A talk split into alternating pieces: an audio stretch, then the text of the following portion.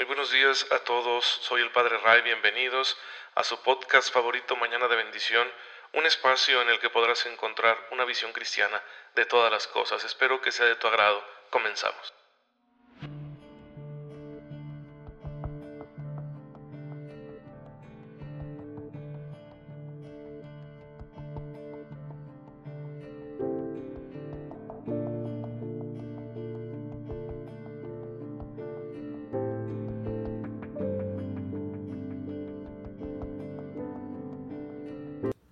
Aquí estamos en un episodio más de este podcast que les ofrezco siempre con mucha humildad para que tengan un medio, una herramienta más que les ayude a pensar en el Señor, tener presencia de Dios y sentirse inspirados, impulsados a llevar una vida plenamente cristiana, porque esto nos puede hacer muy, muy felices, muy dichosos, vivir al 100% nuestra fe, nuestro cristianismo. Y bueno, este es una herramienta más, insisto, porque hay muchísimas y uno toma la que mejor se le acomode.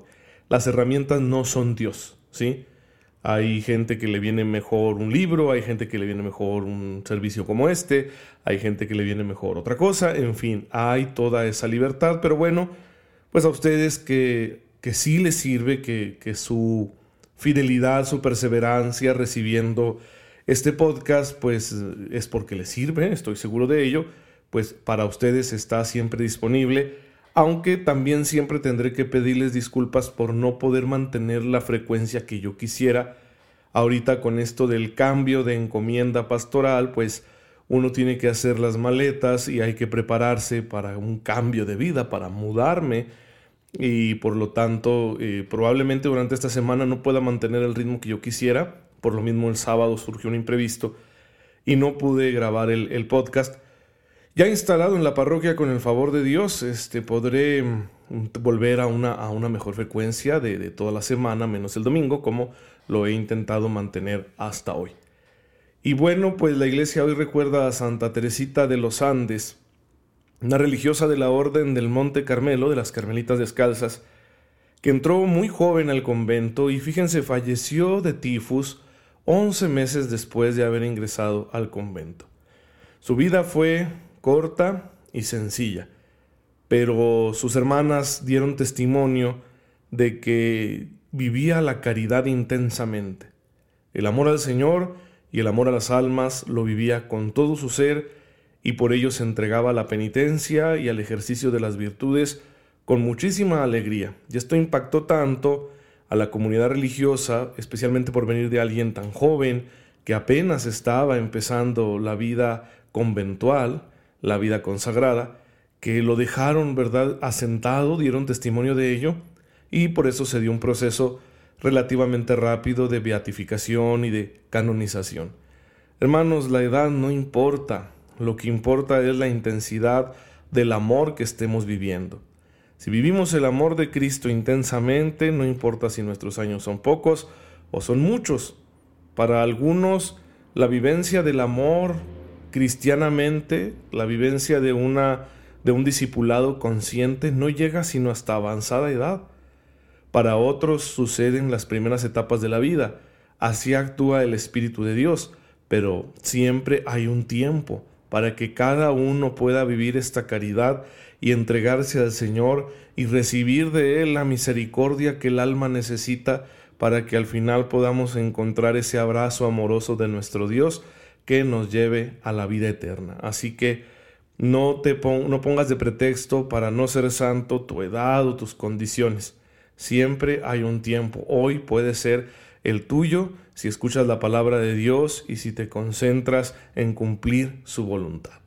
Y bueno, pues recuerden el gran obstáculo para cumplir la voluntad de Dios es el pecado, de lo cual hemos estado hablando aquí en el podcast siguiendo el catecismo de la Iglesia Católica Hemos dicho muchas cosas del pecado, obviamente como tantos otros temas no lo podemos agotar aquí, pero ahora hay que dar paso a algo más.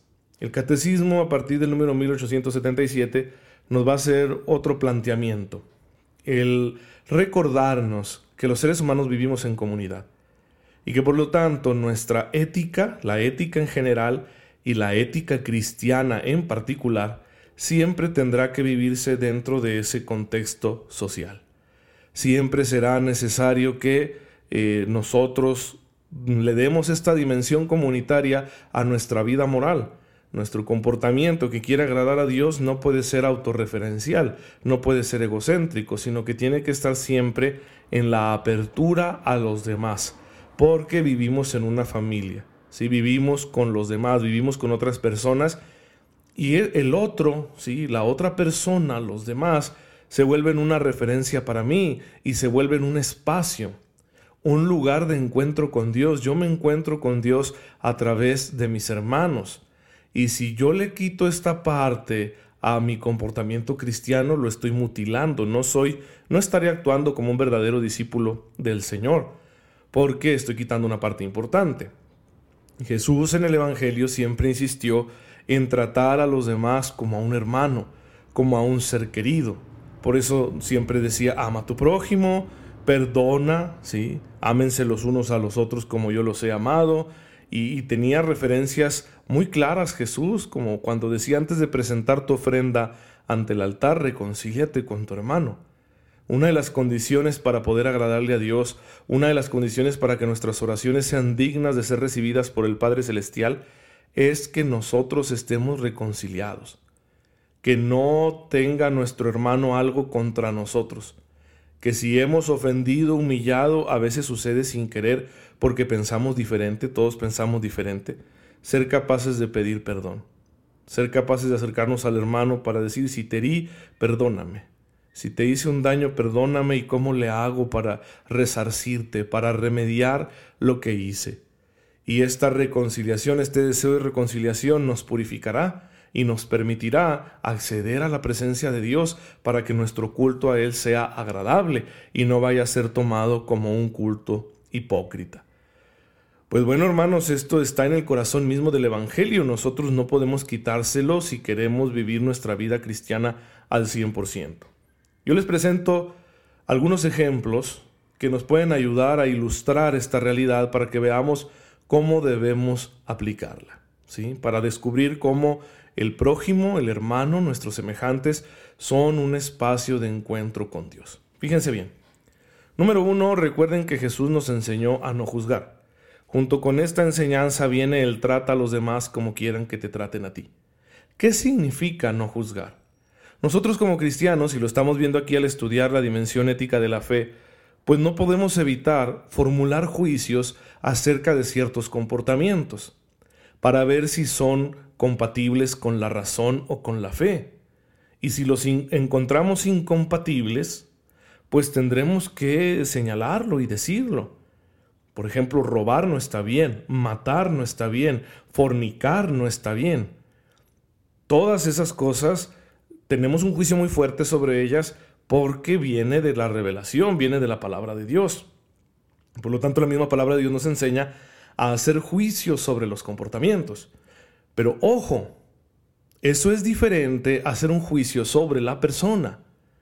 Yo no puedo dar una sentencia sobre una persona. No me corresponde. Si yo veo a alguien robar, yo no sé por qué está robando. Puedo decirle no robes. Puedo decirle, puedo intentar detenerlo para que no robe. Pero lo que no puedo hacer es juzgarlo y decir, ese está ya condenado porque roba. No, yo no puedo decir eso, porque yo no conozco sus intenciones ni sus circunstancias. Yo no sé qué tan deliberadamente él esté haciendo esa acción. Ya vimos esos elementos que rodean a los actos humanos, la libertad, el pleno consentimiento, ¿sí? la entera conciencia acerca de lo que se está haciendo. Cuando esos elementos se ven afectados, acuérdense, lo, dije muchas veces en muchos episodios, disminuye nuestra responsabilidad moral. Por lo tanto, yo no puedo emitir de buenas a primeras una sentencia y decir, como yo vi que fulanito estaba haciendo eso y eso está mal según las escrituras, por lo tanto está condenado. No, yo no lo sé. Yo no me atrevo a dar esa sentencia. Entonces, a eso se refiere nuestro Señor cuando dice que no hemos de juzgar. No emitamos sentencias. Eso no significa llamarle bueno a lo malo. Eso no significa que si hay un comportamiento que es inmoral, porque es incompatible con lo que nuestro Señor nos enseña a través de su Evangelio, pues no vamos a cambiarle la naturaleza, ¿sí? Por ejemplo, decir, no sé, una relación sexual prematrimonial. No, no, es que eso es bueno, tú no juzgues a la gente. No, eso está mal, eso es fornicación, eso es un pecado. Pero lo que yo no puedo hacer es emitir una sentencia sobre las personas que lo hacen y decir, no, esa persona está privada de la gracia de Dios, esa persona se va a condenar, se va a ir al infierno. No, no, no puedo hacer eso. ¿De acuerdo? La sentencia es de Dios. Pero que no se nos olvide que el pecado tendrá que ser señalado y rechazado. ¿Sí? Si alguien se ofende porque yo tengo una opinión muy fuerte acerca de tal o cual comportamiento y lo considero pecaminoso, inmoral, es su problema. Mi intención no es ofender. Otra cosa es, si yo lo juzgo, si yo ya lo sentencio como si yo fuera Dios, esa persona y cualquier otra tiene el derecho a decirme, no te estás comportando cristianamente, porque el juicio es de Dios, no es tuyo. Espero haberme explicado bien, porque es uno de los temas en los que más se nos complica a veces vivir la dimensión comunitaria de nuestra fe. Cómo seguir buscando el anuncio del Evangelio y la denuncia de las inmoralidades que son incompatibles con él, sin sentir que estamos juzgando a los demás. Pues ahí está la clave.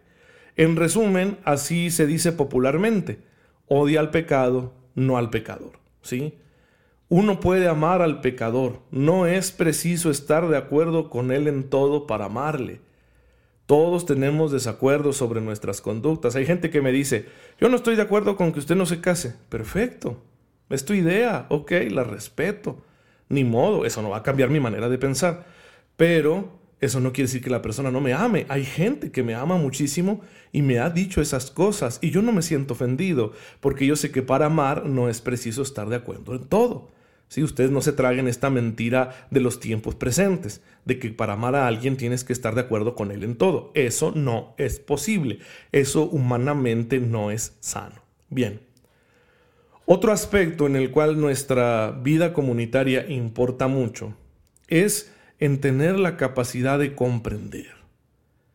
Ser capaces de empatizar, de ponernos en los zapatos del otro, para darnos cuenta que la manera de ser de mi prójimo, de mi semejante, es está determinada en gran medida por su propia historia.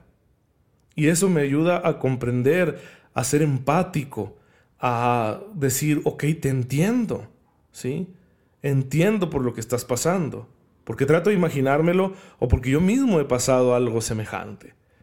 Esto es muy importante para que nuestro trato con los demás sea delicado para que siempre tengamos el cuidado de ser respetuosos, comprensivos y amables, especialmente cuando las demás personas están sufriendo.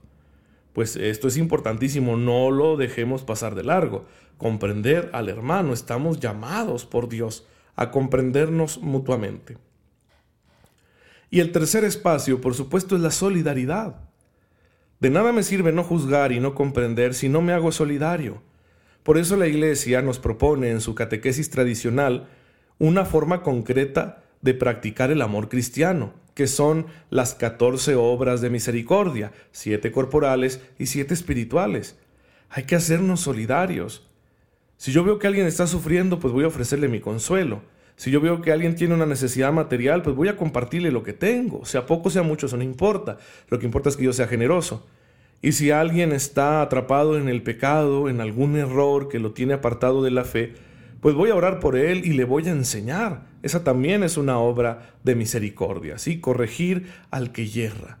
Pues hagamos, hermanos, estas obras de misericordia todos los días para que vayamos practicando el amor en plenitud como nuestro Señor nos enseñó y de esta manera estaremos santificando nuestra vida porque estaremos incluyendo el aspecto comunitario de nuestro comportamiento cristiano. Y no sentir que como yo no robo y yo no mato y yo no fornico, ah, entonces soy un cristiano perfecto. Hermano, si no haces nada por los demás, no has entendido nada del Evangelio. Nunca se conformen con no tener pecados graves.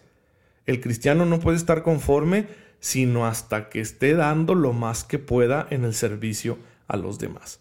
Pues bien hermanos, espero que esta enseñanza les ilumine el día de hoy. Vamos a darle gracias a Dios para ya no abusar de su tiempo y recuerden siempre orar por este servidor, más ahorita en estas circunstancias de cambio que estoy viviendo y ya saben que yo siempre les ofrezco mi oración y cualquier duda sobre los temas que aquí comparto pueden presentármela mediante un mensaje, un inbox en la página de Facebook Padre Ray. Señor, te damos gracias porque no has querido que estemos solos, sino que has hecho de la humanidad una gran familia. Ayúdanos, Señor, a saber vivir, bien este aspecto de nuestra fe, a tener siempre presente al hermano en nuestro corazón y ayudarlo de forma concreta con nuestras obras. Por Jesucristo nuestro Señor. Amén. El Señor esté con ustedes. La bendición de Dios Todopoderoso, Padre, Hijo y Espíritu Santo, descienda sobre ustedes y los acompañe siempre. Muchas gracias por estar en sintonía con su servidor. Nos vemos mañana, si Dios lo permite.